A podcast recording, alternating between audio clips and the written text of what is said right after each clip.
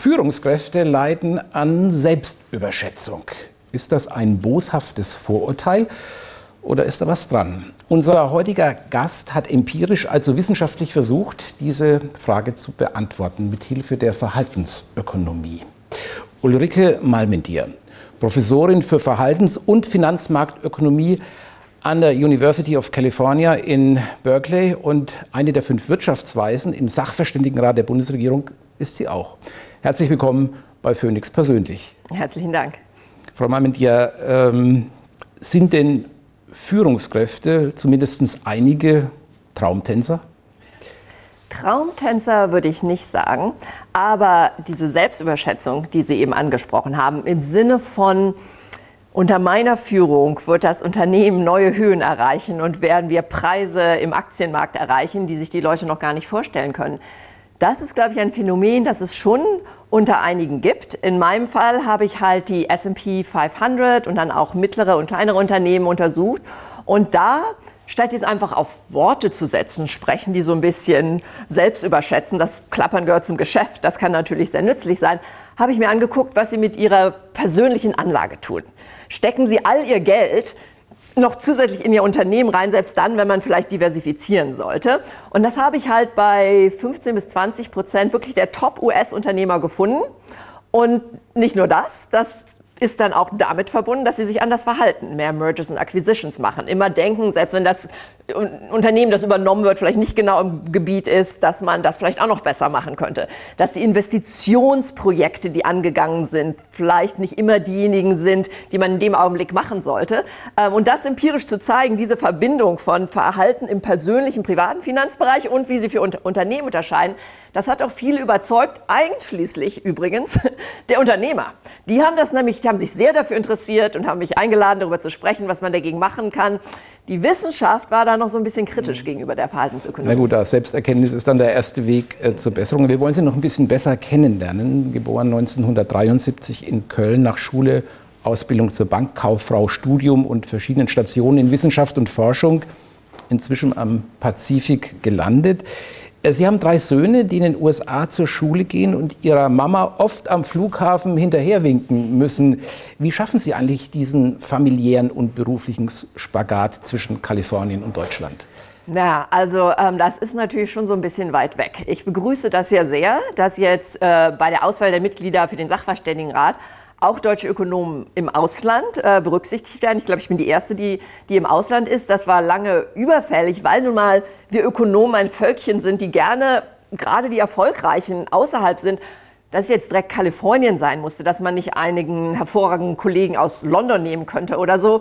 Ähm, das habe ich auch direkt ähm, immer angemahnt, aber dann habe ich gedacht, na gut, wenn sie sich nun mal auf mich geeinigt haben, dann versuche ich jetzt sozusagen ein Exempel zu statuieren und zu zeigen, es geht. ähm, wie lange ich das durchhalte, ist natürlich eine andere Frage. Wenn man sich mal Ihre Arbeitsstellen ansieht, Oxford, Harvard, Stanford, Princeton, Berkeley, darunter machen Sie es ja offenbar nicht. dort ist die Creme de la Creme der Wirtschaftswissenschaft zu Hause. Wenn wir jetzt möglicherweise hier Nachahmer haben, die Ihnen da gerne, äh, das gerne äh, auch haben möchten, das äh, auch äh, anstreben. Wie haben Sie es denn angestellt, so weit zu kommen? Tja, das ist eine interessante Mischung zwischen auf der einen Seite langfristigem Denken und auf der anderen Seite dann doch wieder die Umstände im Leben, die Mentoren, die einen da auf den Weg geschickt haben. Ich bin ja auch ähm, vom Studium her in Anführungsstrichen so einen kleinen Umweg gegangen. Ich habe ja in Bonn im Juridikum, wo die Wirtschaftswissenschaftler mit den Juristen zusammen sitzen, mich eigentlich mehr auf Jura erstmal gestürzt und da noch aufs römische Recht und im römischen Recht promoviert, was auch eines der Highlights meine, meiner wissenschaftlichen Ausbildung war. Das muss ich schon sagen. Das hat sehr viel Spaß gemacht. Ähm, und dann bin ich halt im Wesentlichen, weil die Ökonomen da auch im gleichen Gebäude sitzen, auf die Ökonomie gestoßen. Mir fehlte eh die Mathematik ein bisschen. Ähm, naja, und dann, um auf jetzt konkret diese, diese Laufbahn zurückzukommen, in die USA wollte ich wirklich nicht unbedingt. Also ich war ja schon mal in Paris gewesen während der Banklehrenzeit fürs Jurastudium in Oxford und in so einem europäischen Land noch ein bisschen Zeit zu verbringen, dann wieder in Deutschland, so hatte ich mir das eigentlich vorgestellt. Und da wurde mir halt ganz klar gesagt, die Top-PhD-Ausbildung ist einfach in den USA, in den Elite-Unis, geh da mal hin.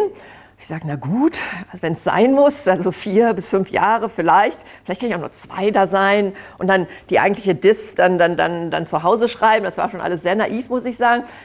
Tja, und wenn man dann da ist, dann sieht man, warum halt so viele, wenn es denn klappt, dort hängen bleiben. Da werden einem direkt Chancen geboten, die so in dem doch nach wie vor hierarchischeren System hier in Deutschland zumindest zu dem Zeitpunkt der Karriere nicht da sind. Ähm, also es war letzten Endes so ein bisschen gestoßen werden nach USA, da dann aufgefangen werden, wiederum von guten Betreuern und Mentoren und so hat sich das dann entwickelt.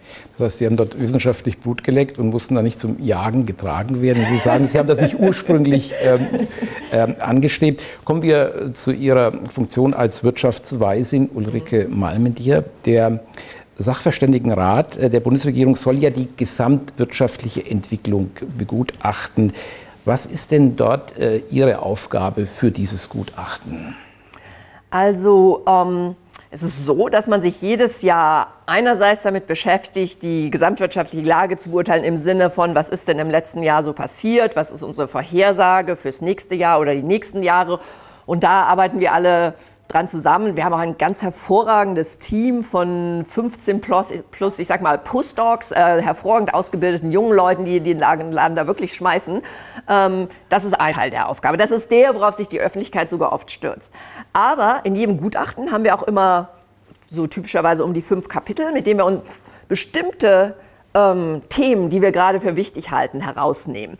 Und da ist es in der Tat so, dass die unterschiedlichen äh, Mitgliederräte bestimmte Kapitel vielleicht ein bisschen enger betreuen. Bei mir ist das dann immer die Finanzwirtschaft oder vielleicht Makrofinance, äh, diese Themen und natürlich, wenn es etwas Verhaltensökonomisches gibt. Also dieses Jahr das Kapitalmarktkapitel ist das, mit dem ich wohl am engsten mhm. verbunden bin. Also es ist vor allem internationale Finanzwirtschaft, äh, alles hängt ja eng zusammen, die globale Wirtschaft und da ist ja auch die Frage von Finanzierung, von Währungsbeziehungen und so weiter sehr wichtig wenn Sie sich jetzt auf diese Arbeit oder wenn Sie sich diese Arbeit vor Augen führen, so viel Positives gibt es im Moment nicht zu begutachten. äh, ja, ähm, äh, ist es, ich befürchte, dass ich Ihnen da zustimmen muss. Da ist natürlich einerseits erstmal der akute Aspekt, auf den die meisten Leute mit, mit solchen Vorlagen anspielen. Ja, dieses Jahr wird das äh, Wirtschaftswachstum wohl negativ sein. Wir sagen äh, minus 0,4 Prozent. Die Inflation kommt runter, aber ist auch noch nicht da, wo es sein soll. Und dann gibt es die ganzen Krisen. Wir sind gerade aus Corona draus. Dann gab es die Energiekrise aufgrund des Angriffs auf die Ukraine. Jetzt haben wir den Terrorangriff der, der Hamas in Israel und es, hat, es gibt wieder mehr Unsicherheiten in den Märkten.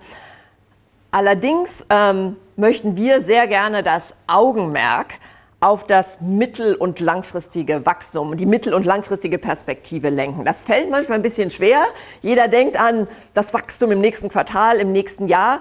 Und was ich äh, sagen möchte, ähm, wenn ihr es schafft, hört uns trotzdem zu, was mittel- und langfristige leider auch Probleme betrifft. Da sieht es nämlich im Augenblick gar nicht gut aus. Deswegen heißt das ja auch Makroökonomie im Gegensatz zur Mikroökonomie, dass viele Unternehmen eben nur ihre eigene ähm, unmittelbare Zukunft im Auge haben. Man hört ja häufiger den Vorwurf, Deutschland sei durch die Jahrzehnte des Wachstums, des Wohlstands, der Sicherheit satt, vielleicht zu satt geworden. Deutschland glaubt nicht, die Menschen, die da leben, dass sich ändern müssen. Ist da was dran an diesem Vorwurf? Ja, das ist so eine leicht wertende ähm, Beschreibung dessen, wie das Wachstum verlaufen ist. Es ist in der Tat so, dass die Wachstumsraten, die wir mal in den 80er Jahren hatten, weit entfernt sind von dem, wo wir jetzt sind. Also fürs nächste Jahr sagen wir 0,7 Prozent Wachstum hervor, aber das Kernthema sollte sein in der Diskussion nicht, was nächstes Jahr passiert und wo wir vielleicht mit Industriepolitik hier und da was kurzfristig ändern können, sondern dass für die nächsten fünf, sechs Jahre sind es 0,4. Und wenn wir bis 2070 versuchen vorherzusagen, es sieht nicht gut aus, ob, das, ob wir das jetzt Selbstzufriedenheit nennen oder einfach sagen, das ist ein typisches Schema, das wir nicht nur in Deutschland sehen, in allen fortgeschrittenen Ökonomien sehen wir, dass nach der anfänglichen Wachstumsphase es dann halt so ein bisschen dahin plätschert anschließend. Und das ist ganz einfach zu verstehen. Wir haben Wirtschaftsbereiche gehabt, die haben uns hochgebracht, denken wir an Automobil, Chemie, Maschinenbau und die werden auch weiter wichtig bleiben. Aber wenn wir jetzt wirklich nochmal die, die höheren Wachstumsraten rauskitzeln wollen, dann brauchen wir irgendetwas Neues. Das könnte AI sein, das könnte Biotechnologie sein, vielleicht auch die Umwelttechnologie, das, das grüne Wirtschaftswunder, das Herr Scholz so gerne hätte. Das könnte schon sein, aber da müssen wir jetzt mal dran rütteln. Da müssen wir schauen, wo das herkommt. Auf dem Pfad zu bleiben, insofern ist das Selbstzufrieden vielleicht gar nicht so schlecht. Ähm, das wird halt nicht funktionieren. Ich will gerne darauf noch mal eingehen. Vorher aber noch eine Frage. Ja. Wir haben ja einen Sozialstaat, der ist ja sozusagen die andere Seite dieser Medaille des Wirtschaftswachstums. Ein Sozialstaat, ähm, von dem andere nur träumen können. Äh, trotzdem ist bei uns die soziale Ungleichheit groß und wird eigentlich ständig größer. Was läuft da falsch? Also es ist so, dass äh, Ungleichheit in den letzten Jahren eigentlich nicht größer geworden ist. So seit den 90er Jahren sehen wir, da gab es nochmal einen Anstieg und dann ist es eigentlich relativ flach geblieben, wenn Sie so die typischen Ungleichheitsmaße nehmen. Aber, worauf Sie vielleicht auch anspielen, wenn die allgemeinen Ungleichheitsmaße sagen, naja gut, das ist jetzt nicht mehr völlig auseinandergegangen, wie das früher mal war, dann heißt das ja noch nicht, dass es wirklich jeder Bevölkerungsgruppe im gleichen Maße besser geht. Und in der Tat haben wir auch dieses Jahr im Gutachten herausgestellt, dass gerade die unteren Einkommensbereiche, dass da das Wachstum von den Löhnen völlig hinterherhängt dem, was im Rest passiert. Und trotz könnte, Arbeitskräftemangel. Trotz Arbeitskräftemangel. Wie kann das sein? Wir brauchen dringend jede Person. Wie kann das sein, dass die nicht auch höhere Löhne bekommen können?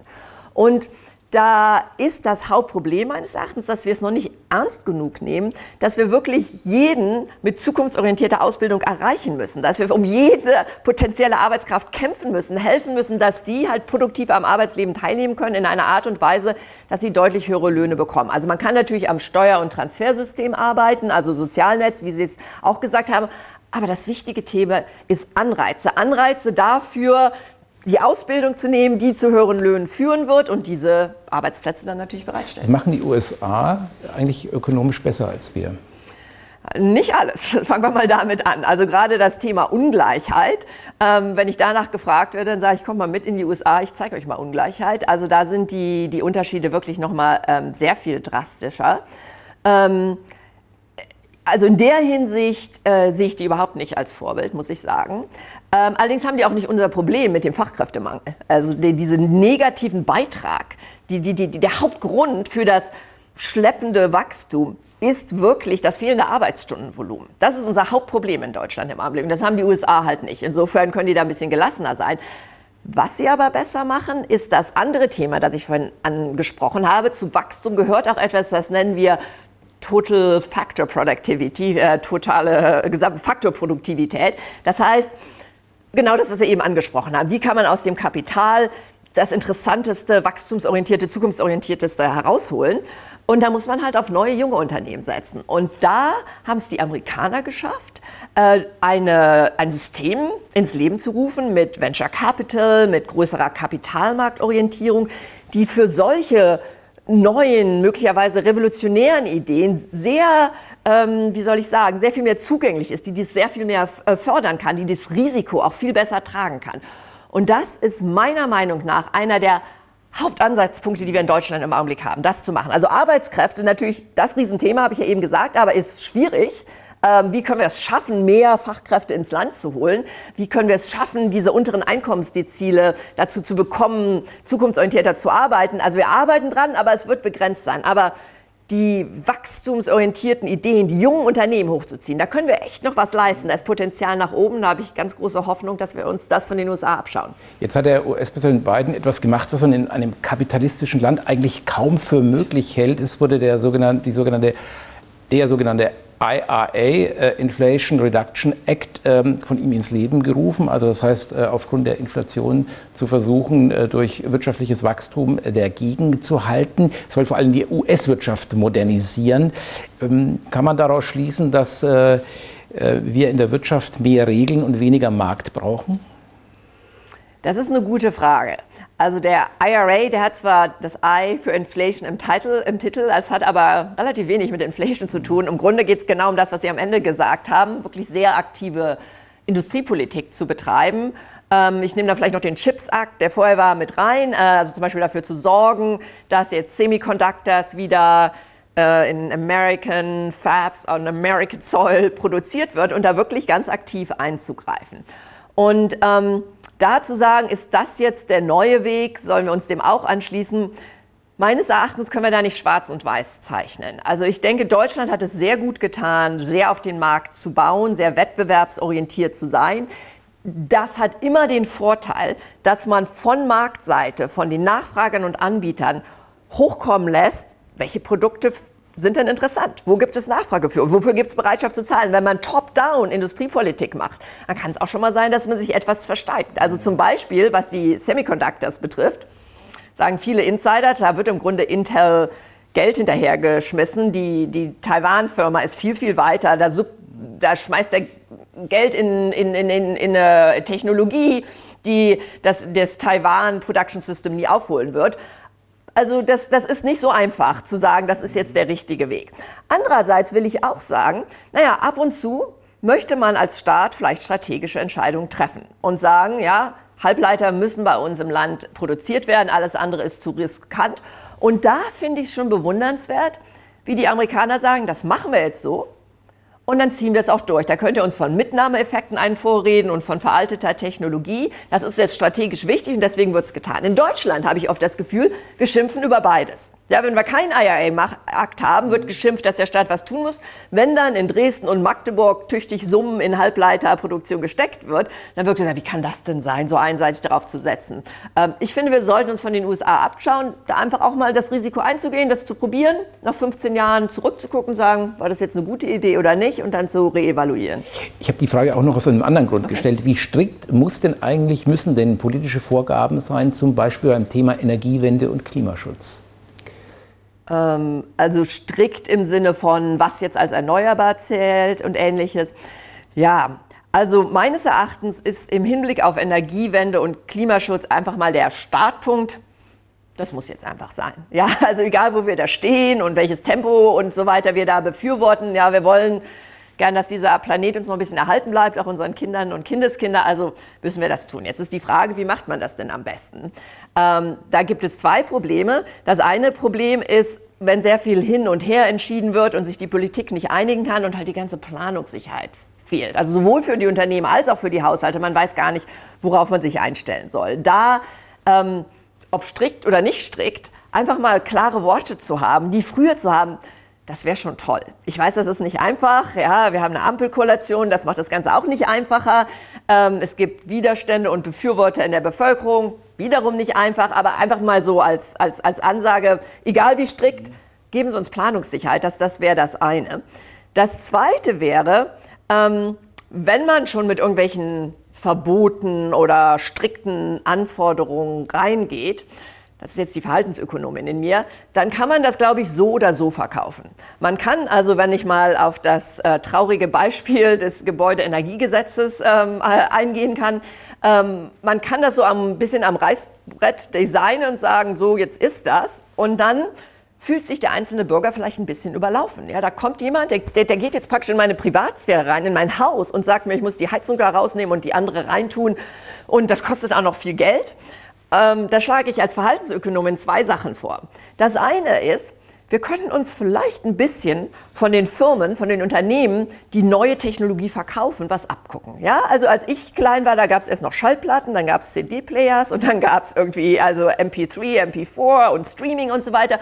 Irgendwie hat die Industrie das geschafft, dass ich mich immer wieder auf das nächste Produkt eingelassen habe. Also die Vorteile von so einer Wärmepumpe rauszustellen, was die alles kann, wie geräuschlos die ist und so weiter da könnte irgendwie noch mehr dran gearbeitet werden, vielleicht dann auch manchmal langsamer vorgehen. Ähm, also wenn ich mir jetzt überlege, wie dieses Heizungsgesetz äh, in die Grütze gefahren worden ist, entnehme ich jetzt Ihrer Antwort, dass besonders Robert, Robert Habeck äh, sich Ihre Studien zur Verhaltensökonomie mal durcharbeiten äh, sollte, um klarzusehen, äh, wie man es besser macht und, und diese Fehler in Zukunft zu vermeiden. Naja, also Robert Habeck ist ja nun der Superkommunikator. Ja, der kann ja wirklich die richtigen Worte für alles finden.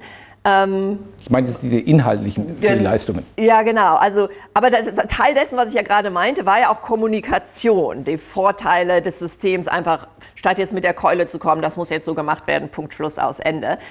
Wenn er das nicht umsetzen kann, dann gab es da schon bestimmt Schwierigkeiten, obwohl ich muss Ihnen sagen, ich frage mich das öfters. Viele unserer Politiker sind ja hervorragend in Kommunikation und wofür haben wir jetzt die Verhaltensökonomie genutzt? Vielleicht damit die Gesetze so einen schönen Namen bekommen, so ein Sonnenscheingesetz oder weiß der Geier, welche, welche Namen da jetzt irgendwie vermannt werden.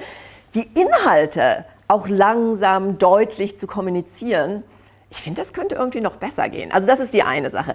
Die andere Sache, und die hat dann mit Herrn Habeck überhaupt nichts mehr zu tun, ist, ähm, wenn wir eine Änderung umsetzen, dann lohnt es sich meines Erachtens, den einzelnen Bürger oder das einzelne Unternehmen, das ist ja auch für die, für die grüne Transformation sehr wichtig, da die Umstellung, noch mehr an die Hand zu nehmen. Was meine ich? Also wenn mir gesagt wird, okay, ich muss jetzt äh, die Gasheizung raus, ich muss eine andere Heizung reintun, statt mich jetzt selbst erkundigen zu müssen, also was ist das genau in meinem Fall, wie finde ich den Handwerker und ab wann gilt das denn für mich, zu sagen, wenn wir das schon machen, dann stellen wir auch noch für teures Geld durch, also gebe ich durchaus zu, eine Beratungsstelle zur Verfügung. Die kann man 24 Stunden am Tag anrufen. Da sagt man, ich wohne hier in der Straße Nummer so und so. Das ist die Situation. Die sagen, kein Problem, wir kümmern uns genau das, was Sie brauchen. Da kommt einer vor Ort, der, wir bestellen das für Sie und so weiter. Also dieses an die Hand nehmen, den Default, das ist ganz niedrigschwellig zu machen, zu wechseln. Das ist oft teuer. Aber langfristig zahlt sich das oft ungemein aus, was die Befürwortung in der Bevölkerung betrifft, was die Schnelligkeit des Umsetzens betrifft. Ähm, da gibt es ganz viele Anwendungsbeispiele und ich hoffe, dass das demnächst mehr gemacht wird. Sie haben es schon angedeutet in Antworten gerade, Thema Demografie. Ist das unser größtes Sorgenkind, der fehlende Nachwuchs? Ja, also von dieser Wachstumsperspektive, mit der wir äh, vorhin angefangen haben ist, das, ist, haben, ist das in der Tat der Faktor, der wirklich am meisten reinschlägt. Also wenn man sich so die Vorhersagen für die nächsten Jahre anguckt, nach oben so die positiven Faktoren, nach unten die negativen. Da können Sie in ein Gutachten reinschauen. Da sind die orangen Balken für, was das Arbeitsvolumen mit Wachstum zu tun hat. Die zeigen schön nach unten und das wird halt nicht besser.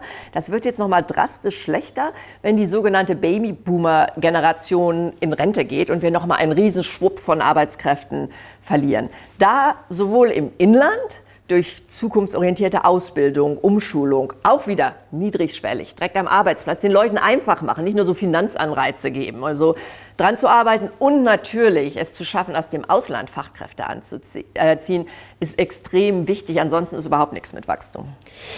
Eine Möglichkeit, bei diesen sogenannten Stellschrauben zu drehen, wäre ja die Zuwanderung, äh, aber da kocht gerade die Volksseele.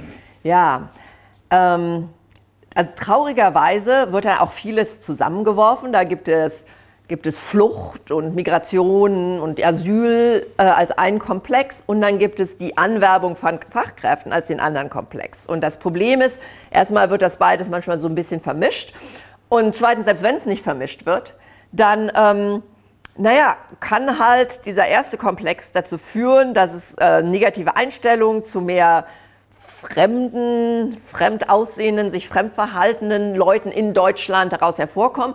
Und das ist natürlich die absolute Tragödie, wenn wir Fachkräfte anwerben wollen. Wir sind eh nicht besonders berühmt für unsere Willkommenskultur in Deutschland. Da müssen wir dringend dran arbeiten. Und wenn jetzt dieser erste Komplex dazu führt, dass negative Einstellungen noch mehr nach, an, an, die Oberfläche bubbeln, dann ist das extrem schlecht. Ich habe oft den Eindruck, dass ähm, in Deutschland so ein bisschen das Denken vorherrscht, dass wir Deutschland gegen die eindringenden Horden von, von irgendwelchen feindlichen Kräften oder halt anderen Völkern äh, schützen müssen, die Wagenburg Deutschland.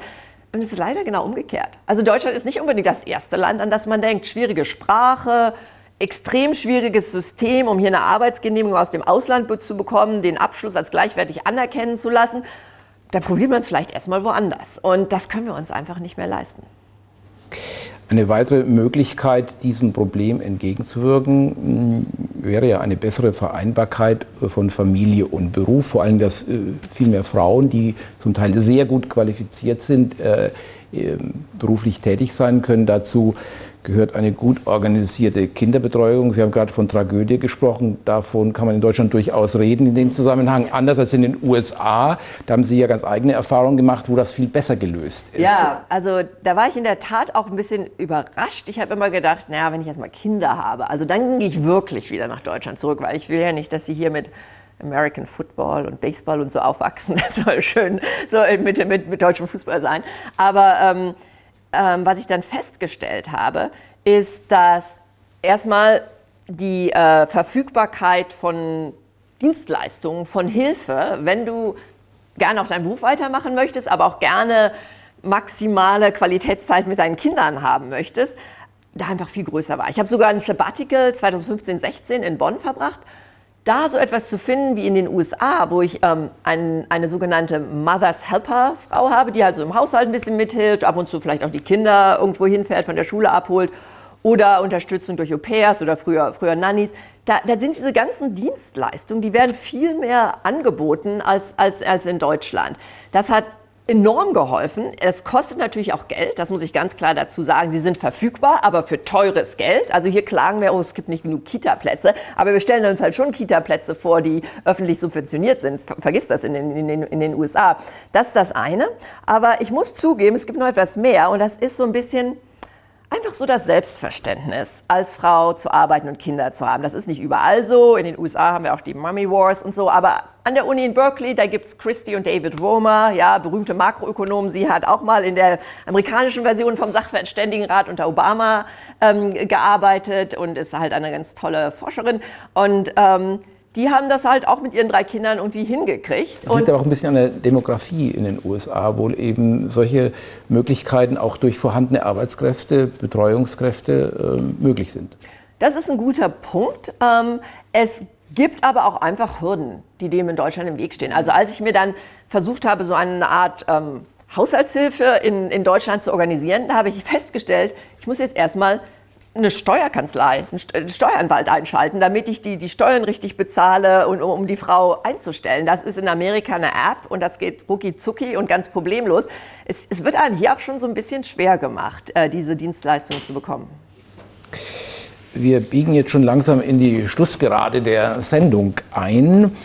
Ähm, was passiert eigentlich mit dem Gutachten des Sachverständigenrats? Ich habe das im Kopf, ein äh, höflich lächelnder Bundeskanzler nimmt das alljährlich gravitätisch entgegen. Dieses Konvolut lässt es dann in der Ablage P verschwinden, P wie Papierkorb, denn ähm, die brenzligsten, die eindringlichsten Ratschläge, so hat man zumindest das Gefühl, werden von der Politik äh, gar nicht befolgt, die sie erteilen wollen.